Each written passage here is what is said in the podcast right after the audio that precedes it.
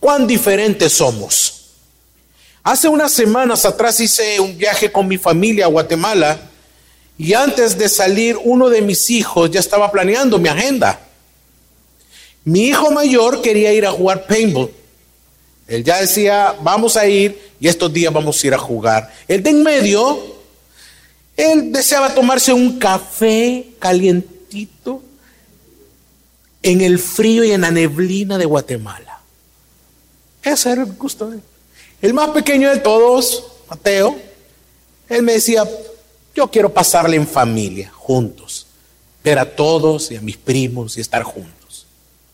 Los tres son muy distintos en sus gustos y forma de ser. Ya no se diga mi esposa. Somos tan diferentes. Al final la pregunta es, ¿podemos ponernos de acuerdo? Sí, claro que sí se puede. El objetivo es mantener unida a la familia. Así de igual forma es la iglesia. Al igual que en mi familia acá somos muy diferentes, pensamos, actuamos, comemos de maneras diferentes. Si le pregunto a usted, ¿cuántos le, ¿a cuánto les gusta la berenjena? a mí no me gusta. Pocos, a mí sí, otros. ¿Qué es eso, pastor? A mí sí me gusta, pero en la lasaña. Más o menos. Si yo le pregunto, usted es uno de mis platos favoritos, ¿a cuántos le gusta la lengua de res? la dirían algunos. Miren, muchos dicen, no, no, pero yo conozco de alguno por acá que yo sé que conmigo comería una buena lengua de res. Oye, eso es horrible, dicen algunos. Algunos les gusta el pollo, otros no, otros las verduras, otros el atol de piñuela, otro el atol chuco, etcétera, etcétera, etcétera. ¿Cómo hacemos para ponernos de acuerdo? ¿Qué mantiene unida a mi familia? ¿Qué mantiene unida a la iglesia con una gran cantidad de personas tan diferentes? Mi familia es muy unida y el desafío es mantenernos así. Al igual, en la iglesia el desafío es el mismo, mantenernos unidos. Esto es lo que sucedía entre los judíos y los gentiles. Los dos tenían acceso a Dios, a su gracia y misericordia por medio de la fe en Cristo. Pero el problema es que estaban distanciados por diferentes causas culturales y por supuesto de raza que les impedían tener una relación en unidad. Y a eso si les sumamos que les impedían mostrar, proyectar la sabiduría de Dios. Los judíos que eran verdaderamente seguidores de Dios, desde el Antiguo Testamento, bajo esa promesa, siempre creyeron que solo ellos eran el pueblo del Señor, los elegidos, según Deuteronomio capítulo 7, versículo 6. El aceptar a los gentiles en un estatus igual que ellos fue extremadamente difícil y causó mucha disputa entre creyentes judíos y los gentiles convertidos. Y es en este texto, en Efesios, como vemos a Pablo que él muestra la única manera de poder proveer esa unidad que ya estaba dada en Cristo.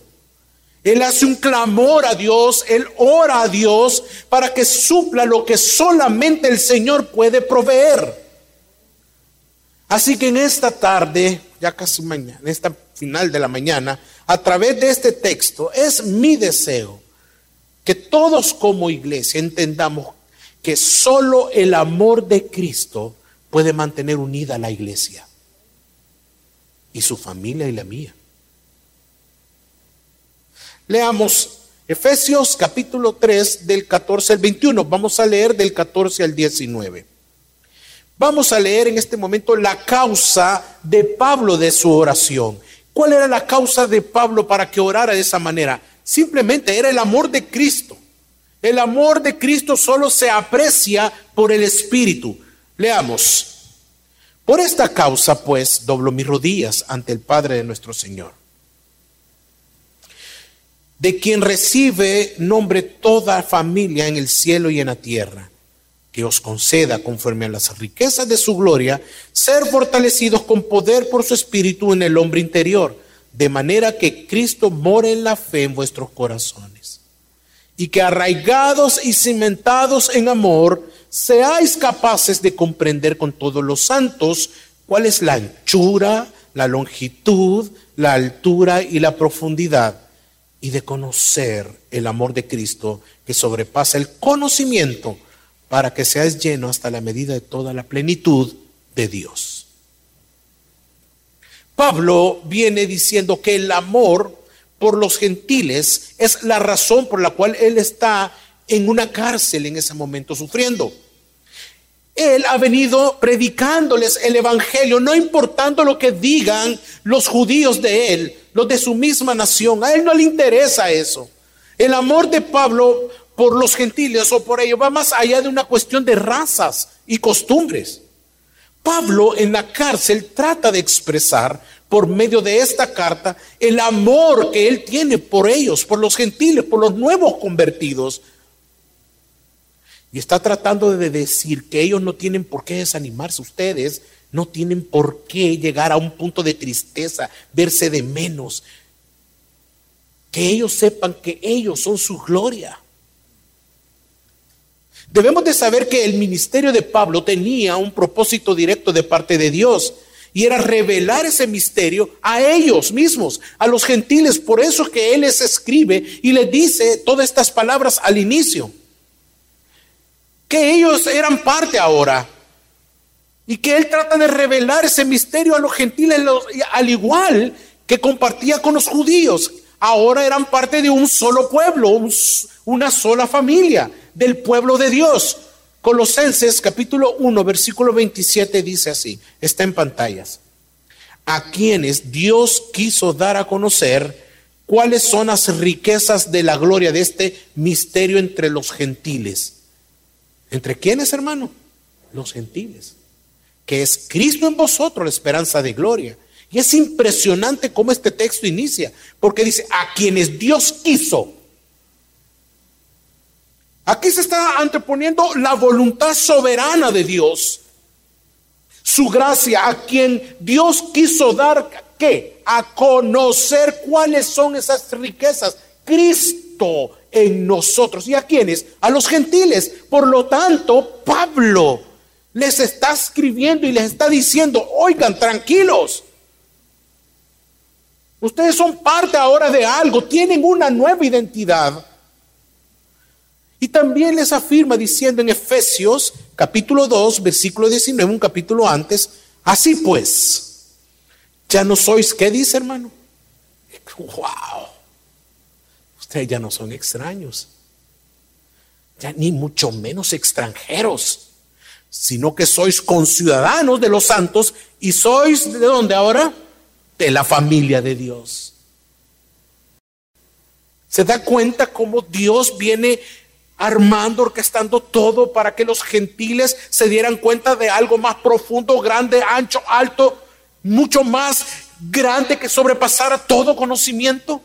Pablo está tratando de decirles a los gentiles que estos nuevos creyentes que no son de baja clase, ustedes no son de menos, ya no son ignorados, ya no son extraños, que no tienen por qué verse de menos, son parte de la familia, que son coherederos de la gracia de Dios.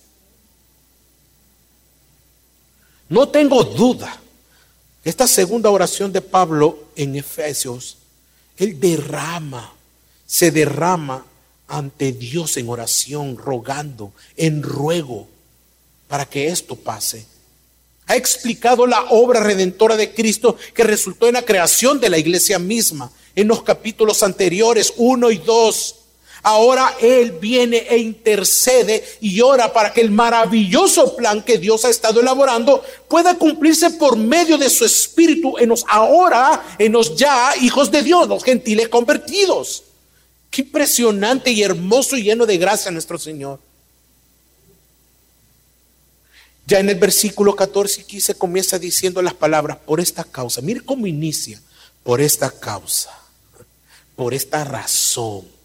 el apóstol resumiendo, viene resumiendo esa línea de pensamiento que trae desde el capítulo, en este mismo capítulo 3, pero en los versículos 1, que dice, por esta causa yo, Pablo, y vuelve nuevamente a decir algo impresionante, yo soy prisionero del Señor por amor a quienes, a vosotros los gentiles, afirmando una vez más ese amor que tiene Dios por ellos, pero qué importante es saber que Pablo no está orando por él, Mire lo que dice, yo Pablo, prisionero de quién?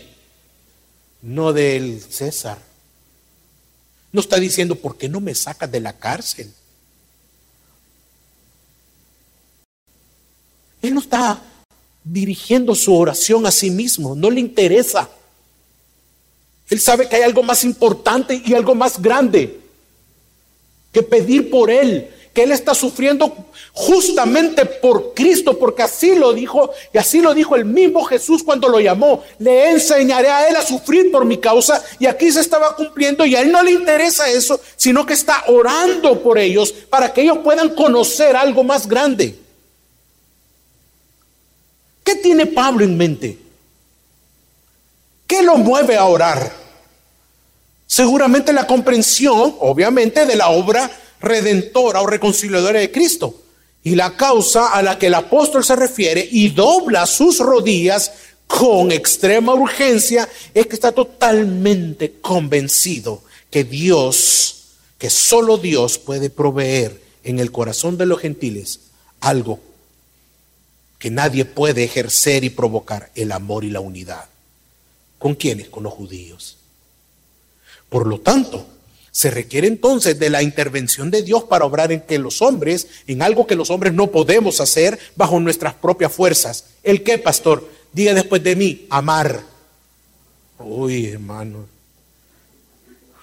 Como que no quiere amar, ¿verdad? Diga después de mí, amar. Mira al que esté a su lado. A ese sí, a ese tan imperfecto.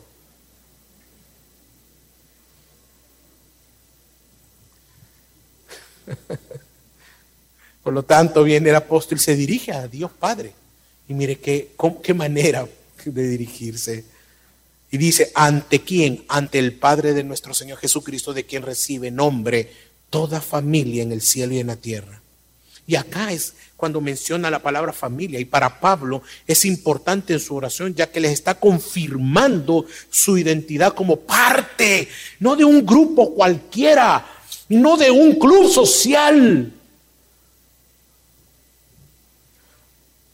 sino que de una gran familia que rompe todos los esquemas y prejuicios y se dirige al Padre como aquel que es el creador de todo, de usted y de mí, de todos nosotros. El Padre es la fuente de toda realidad, de toda verdad, y no solo en la tierra, sino también en los cielos.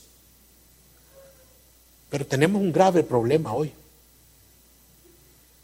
El problema de hoy de la iglesia es su propósito, ¿por qué doblar sus rodillas? ¿Por qué ora usted? ¿Cuál es el propósito de sus oraciones? Bueno, si es que ora, si es que oramos. Porque una de las características de la iglesia de hoy, de este tiempo, es que no, le, no ora.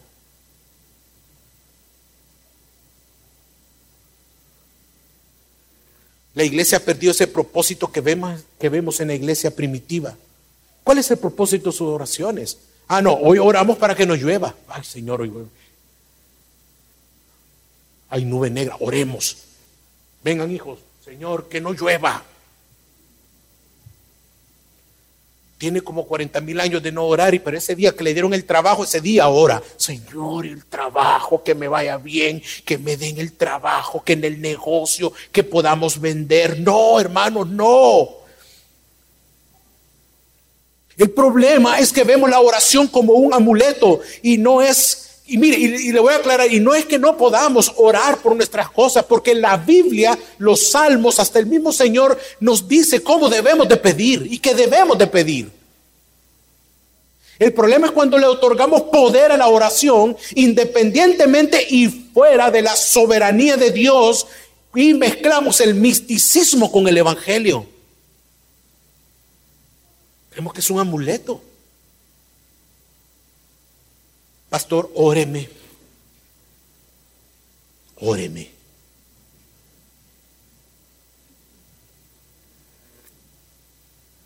Usted puede orar. Usted tiene acceso libre al trono de la gracia. Y no es que no pueda orar por usted, pero es que yo no soy un chamán, no somos super pastores, que vamos a, que mi oración va a provocar que Dios le diga que sí.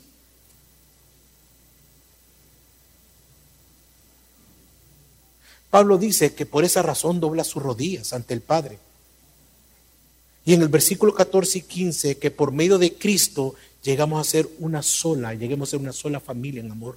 Se da cuenta bien diferente la oración. Estando en la cárcel, estando preso, y dice ahí, yo prisionero de Jesucristo, no habla ni intercede por él, sino que por otros. ¿Y qué es ese propósito? Que por medio de Cristo lleguemos a ser una sola familia en, en amor. Pablo ahora va a entrar a establecer el propósito de su petición en el versículo 16. Pide la fortaleza que solo puede ser proveída por medio de su Espíritu, del Espíritu Santo. El apóstol pide que dé a sus hijos el poder que procede de sus gloriosas riquezas y ser fortalecido con poder por su Espíritu en el hombre interior. Se da cuenta que es muy diferente a ciertas oraciones. Y ahora quiero que veamos, tanto riquezas como gloriosas son palabras que vemos en toda la carta. Pablo no duda que Dios va a contestar su oración. Claro, él no tiene duda de eso, pero ¿por qué? Porque está seguro de eso. Ah, bueno, porque va dirigida de una manera profunda a que influenciar en las almas de los gentiles. Probablemente ellos no alcanzaban a dimensionar el misterio por el cual se extiende la sabiduría de Dios. Así que ellos necesitan el poder del Espíritu Santo para tener la conciencia, para tener el discernimiento, el entendimiento, para experimentar la revelación de este misterio, pero que todavía no había podido ser percibido por sus almas. Estoy hablando de los gentiles, pero que solo con el poder del Espíritu Santo se podía hacer cuando obra profundamente en el alma del hombre y provoca que podamos asimilar la gloria, la majestad, el poder, la extensión, la magnitud de la obra del Señor Jesús. De lo contrario, hermanos, solo vamos simplemente a asumirlo solamente con nuestras palabras y no con nuestro espíritu. ¿Qué serio? Es por eso que Pablo está, está orando por la iglesia por la iglesia de Éfeso, la iglesia gentil, para que sean conscientes, fíjense, para que sean conscientes de que ahora Cristo habita en ellos y así ellos puedan disfrutar de haber sido adoptados por medio del Evangelio y puedan experimentar esas gloriosas riquezas y el poder de ser fortalecidos por medio de su Espíritu Santo y así también poder meditar en las implicaciones que trae. El que las implicaciones cuando pecan, porque ahora ellos van a ser conscientes de su pecado. Antes se gloriaban en su pecado, hoy no, a través del Espíritu Santo, ellos también pueden meditar a través cuando pecan delante de Dios. Y es lo que sucede con nosotros. ¿Usted es consciente de que ahora pertenece a Cristo? ¿Que ahora Cristo habita en usted?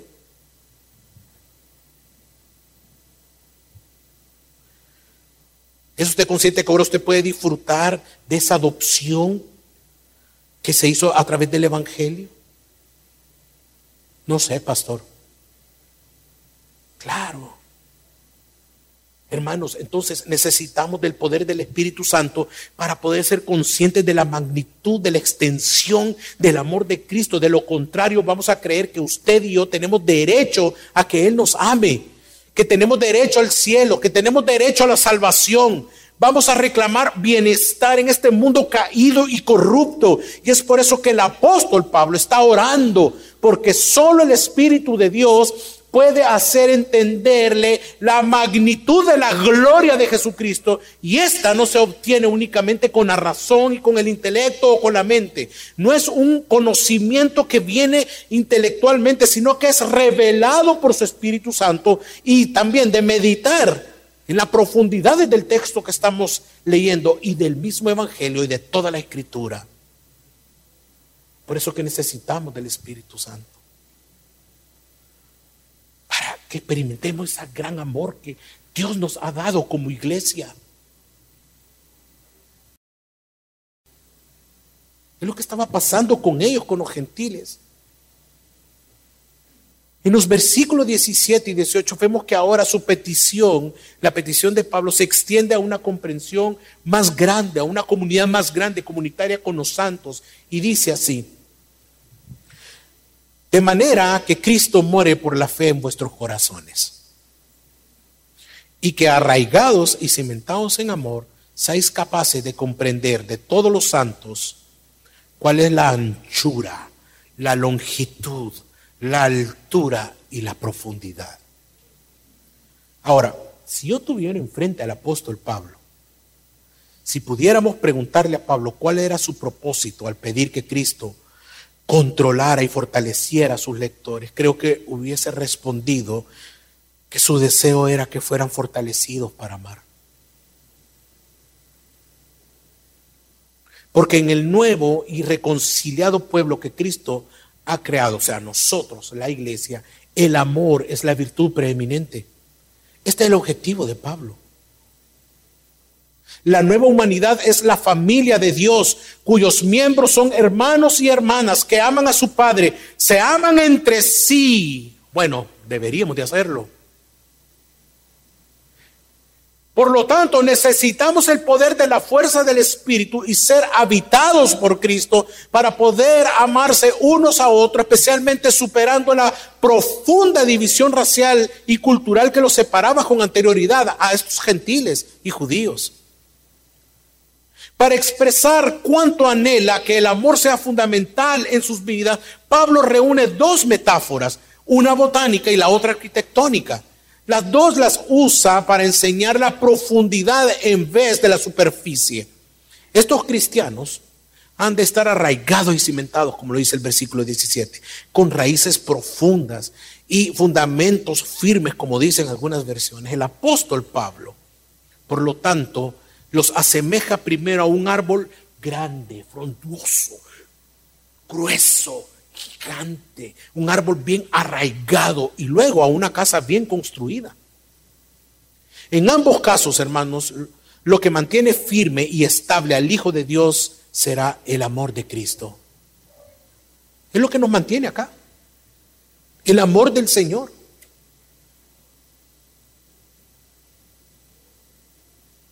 Su esposa y su esposo, ¿por qué continuamos unidos? Por el amor de Cristo acá, el amor de Cristo.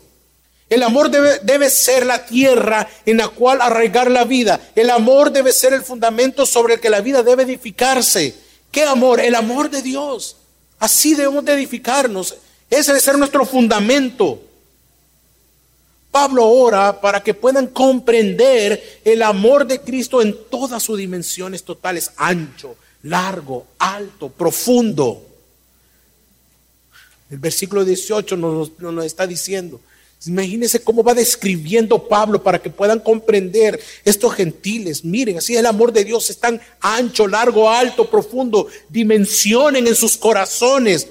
Ahora, no podemos ser literales al tratar de interpretar esto, porque probablemente Pablo estaba usando una exageración para poder describirle esto a los gentiles. Pero me parece justo poder decir que todos aquí hemos experimentado el amor de Dios. Amén todos. Por lo tanto, es, es suficientemente ancho como para abrazar a toda la humanidad, especialmente a ellos, judíos y gentiles, el tema de estos capítulos. Lo suficientemente largo como para prolongarse toda la eternidad.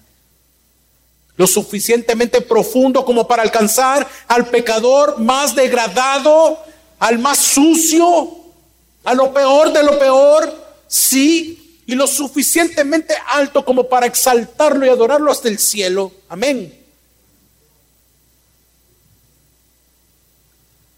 Esa es una manera que, describe el texto el amor de Cristo, para que comprendieran los gentiles que su llamado no había, no había sido inútil. Hay alguien que los había amado de una manera grande y había dado su vida por ellos. Y es por eso que el versículo 19 continúa y dice, y de conocer el amor de Cristo, y de conocer el que, hermanos, el amor de Cristo que sobrepasa, wow, el conocimiento. Si usted trata de querer comprender eso, no va a poder. Solamente cuando le es revelado en su corazón. ¿Con qué propósito? Para que seáis lleno hasta la medida de toda la plenitud de Dios, dice el verso. Una vez más, nos vuelve, Pablo nos vuelve a meter y trata de meter en nuestras mentes acerca qué fue lo que movió a Dios y que debemos de conocer, el amor, el amor. Este amor no es cualquier amor, es el amor de Jesucristo. Y esta tiene una característica que no tiene el amor humano y es que excede todo conocimiento. Y este amor, ¿en dónde? ¿A dónde fue mostrado? En la cruz, en su muerte, en su resurrección, la muerte de Jesucristo, el inocente y santo por nosotros los pecadores. Este amor tiene que ver con el Evangelio de nuestro Señor. Pablo quiere que el Espíritu Santo conduzca a los gentiles a vivir los privilegios otorgados por Jesucristo en la cruz, ahora como hijos de Dios. Igual nosotros. Así, así ha sido nuestra vida desde nuestra conversión. Antes éramos inconversos, impíos, ahora disfrutamos de las riquezas en Cristo Jesús. Ahora disfrutamos de los privilegios otorgados por Él en la cruz. Ahora somos hijos, hijos de Dios. Hermanos, el mundo no entiende este amor. Pregúntese, ¿cómo un hombre puede morir por otro, por otro hombre? ¿Cómo un hombre puede morir por amor por alguien? El hermano que está en la esquina puede morir por el hermano que está acá. Creería que no.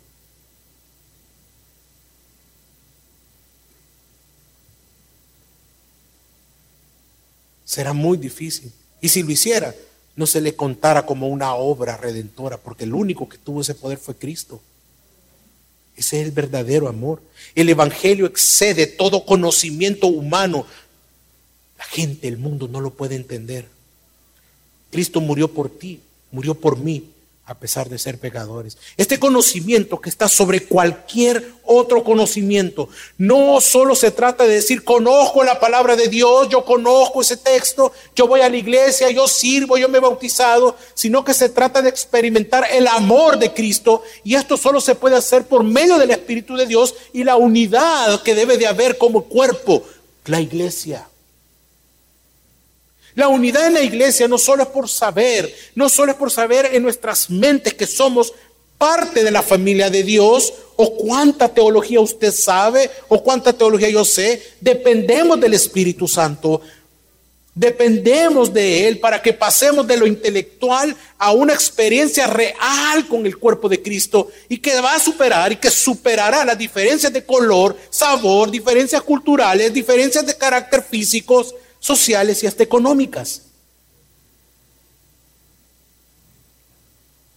Es mediante el Espíritu es que podemos dirigirnos a Dios en oración. Usted y yo tenemos ese privilegio que otras religiones, sectas, no tienen. Ellos pueden meditar, pueden elevarse, pueden volar, lo que quieran hacer, hermano. Que eso no va a pasar nunca. Ellos pueden llegar, rezar, orar, de hacer lo que quieran, pero solo usted y yo tenemos acceso al trono y sabemos que nos estamos comunicando con el único Dios verdadero. Y ellos están orando a la nada.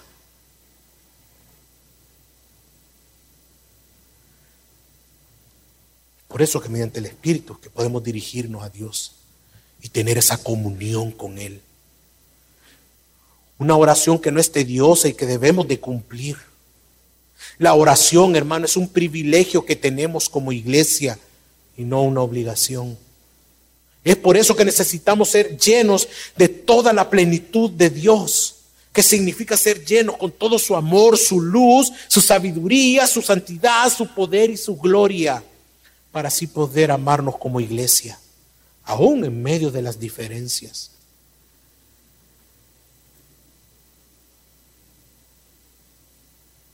Allá en Guatemala somos varias familias, todos diferentes, caracteres diferentes. En una misma casa, cuatro familias, imagínense. Viviendo con caracteres, gustos, formas de pensar. qué es lo único que nos debe mantener unidos? El amor de Cristo. No es fácil. Pero si podemos anteponerlo y pensarlo y vivirlo, sí. Entonces, ¿cómo se hace posible todo esto, pastor? Ah, bueno, es la otra parte del texto, los versículos 20 y 21. El Padre hace que este amor sea posible, aún sobre nuestro entendimiento. ¿Por qué? Por su generosidad. Leamos los versículos 20 y 21. Y aquel que es poderoso para hacer todo mucho más abundantemente de lo que pedimos o entendemos, según el poder que obra en nosotros. A Él sea la gloria en la iglesia. ¿A dónde? En la iglesia, en Cristo. Y en Cristo Jesús por todas las generaciones, por los siglos de los siglos. Amén.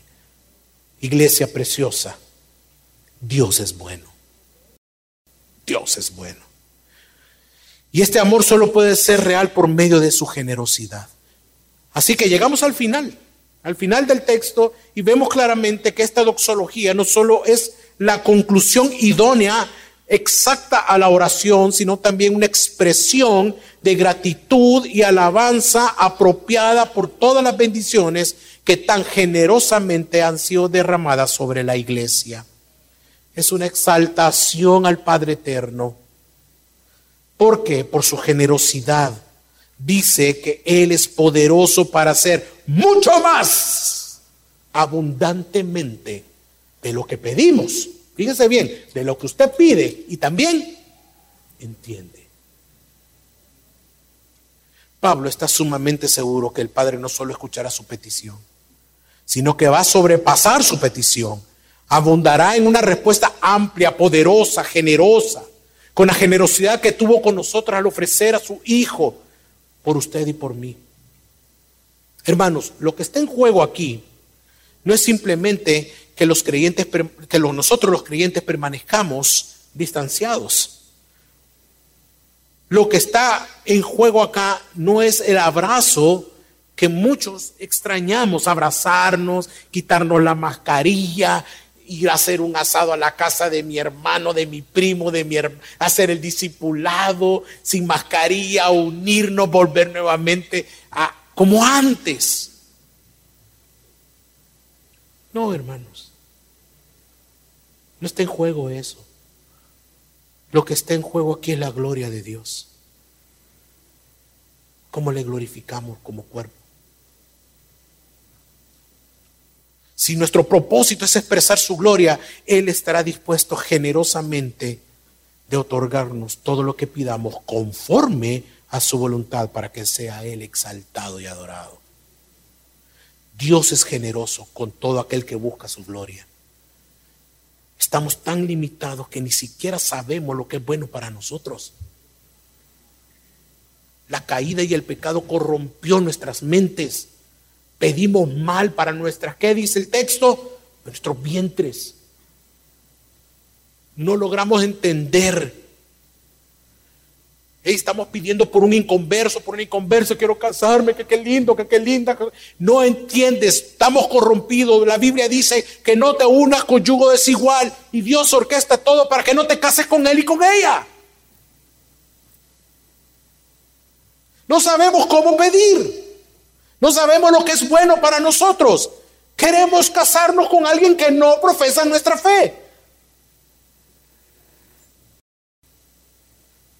Vemos lo que el otro tiene y decimos, si tan solo tuviera lo que él tiene, fuera feliz. Vemos la televisión, el internet, las redes sociales.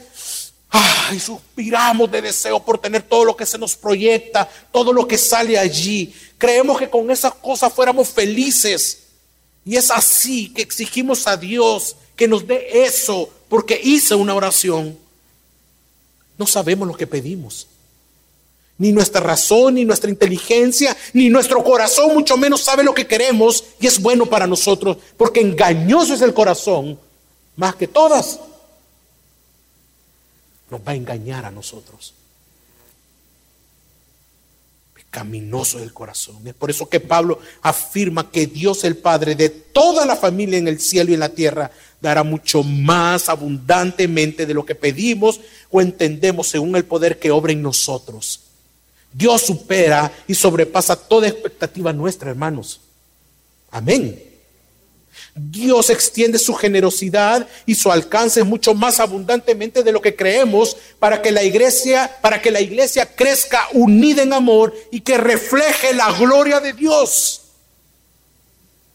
El versículo 21 nos lleva al punto de quitarnos de en medio, pues no se trata de usted, no se trata de nosotros, no se trata de Héctor, no se trata que somos nosotros los protagonistas, no se trata de nuestra imagen y reputación, de nuestro orgullo o cuán exitosa, exitoso soy.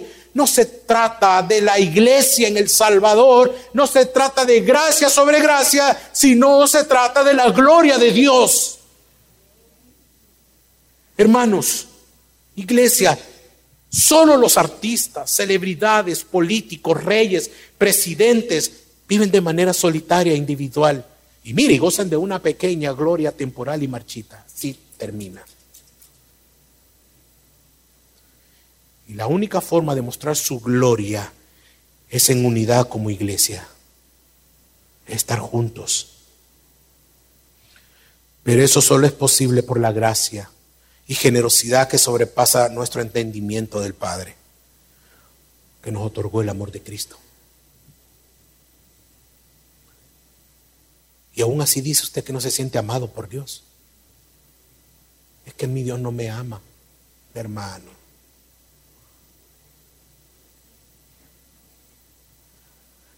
Y solo así podemos derribar nuestras diferencias, prejuicios, resentimiento, juzgarnos, señalarnos, ser hipócritas. Eso solo en Cristo experimentando ese amor unos a otros.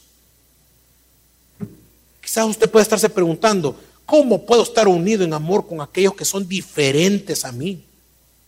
Que no son compatibles como yo soy. ¿Cómo puedo amar y unirme a una persona tan imperfecta? Mira el que está a su lado, mira el que está a su lado.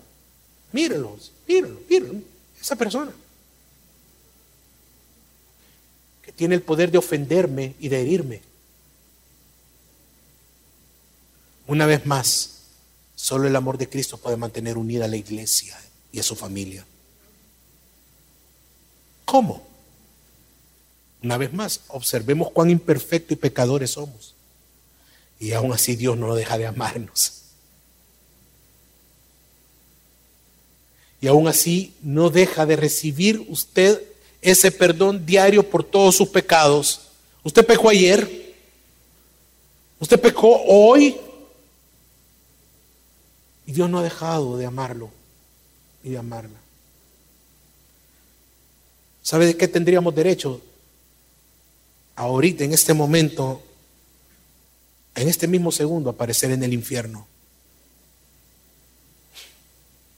Pero por ese gran amor que nos amó, es que hoy usted puede decir, Abba Padre.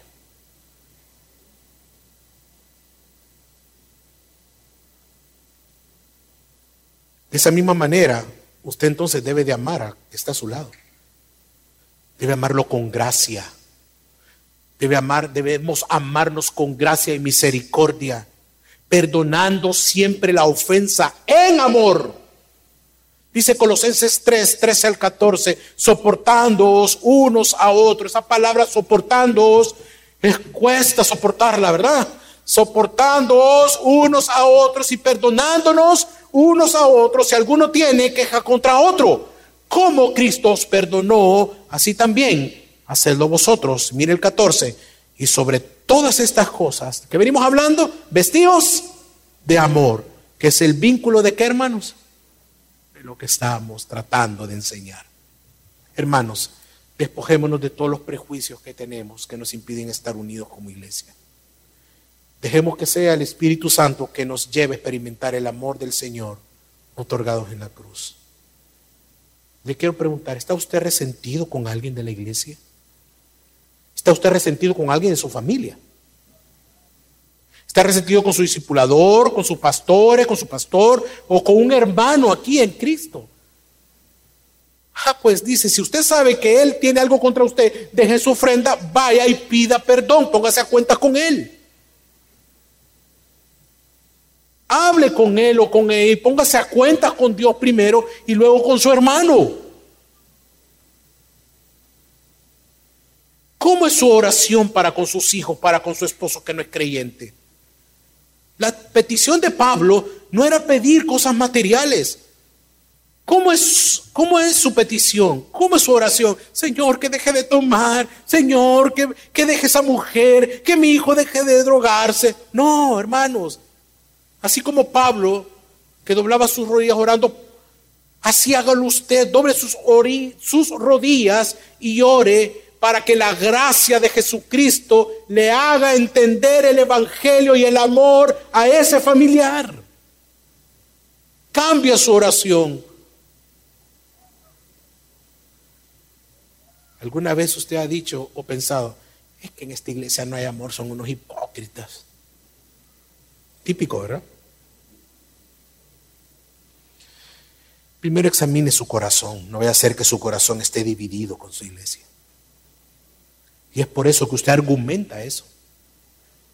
Mire, voy a hablar de su iglesia, de nuestra iglesia, la iglesia local. Mire el amor que su iglesia le da para que tenga comunión con los demás hermanos. Grupos discipulares, clases de crece, charlas prematrimoniales, membresía, consejería bíblica, el propio sermón dominical. Aquí ningún pastor agarra un texto al azar y dice, ay, voy a ver qué digo. Punto uno, ay, Cristo murió acá. No, hermanos. El propio sermón dominical es una muestra de amor para ustedes, para la iglesia. Estudiar, hacer el sermón, pedirle al Señor discernimiento para que lo que digamos acá sea la Biblia, no mi idea, no nuestras ideas. Es amor. Ah, cuando lo confrontamos con su pecado, se resiente. Ya no quiere venir, ya no quiere hablar. Cuando lo confrontamos con su pecado y ejercemos disciplina en la iglesia, ¿sabe? Eso es amor en acción. La disciplina eclesiástica es amor en acción. Todos hemos sido disciplinados.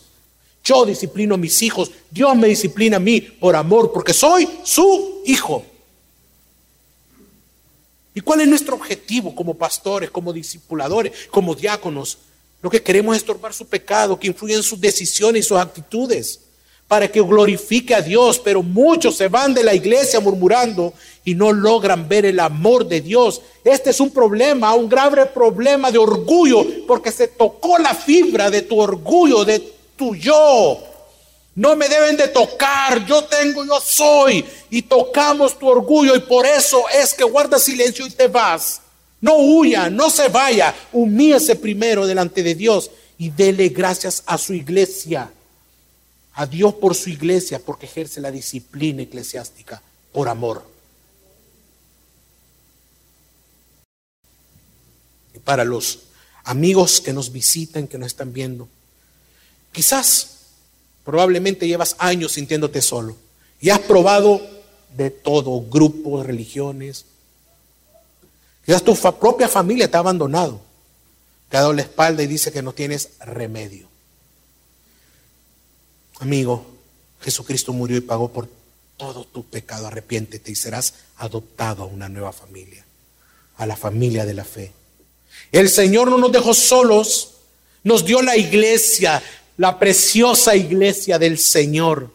Para que seas parte, arrepiéntete, cree en Jesucristo como tu único Dios verdadero, Señor de tu vida y único Salvador, y experimentarás el verdadero amor, el amor de Cristo. Amén.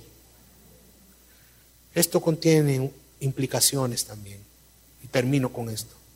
Hermanos, no podemos vivir sin la iglesia. No existe la iglesia virtual. Usted debe de congregarse y seguirse congregando. No puede estar sin hacerlo. Necesita del cuerpo de Cristo vivir este amor. No es perfecto, porque estamos bajo la caída, pero sí podemos glorificar a Dios manifestando amor y perdón entre nosotros. Amarnos implica confrontarnos, la disciplina eclesiástica, decirnos siempre la verdad, ayudarnos mutuamente, amarnos en medio de nuestras indiferencias. Así que cuando haya disciplina, no se vaya.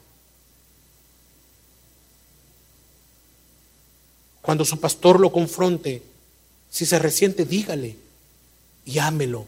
Ame a sus, discipuladoras entre nosotros. No necesariamente puede ser un discipulador, puede ser su hermano que no tiene ningún cargo tal vez en la iglesia, pero ha visto su pecado y lo quiere cuidar y le dice, hermano, veo esto, no se enoje, no sea intocable. Es por amor.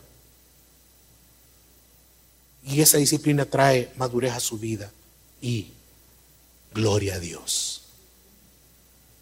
Para que crezcamos juntos. Porque solo el amor de Cristo puede mantener unida a la iglesia y a nuestras familias. Amén.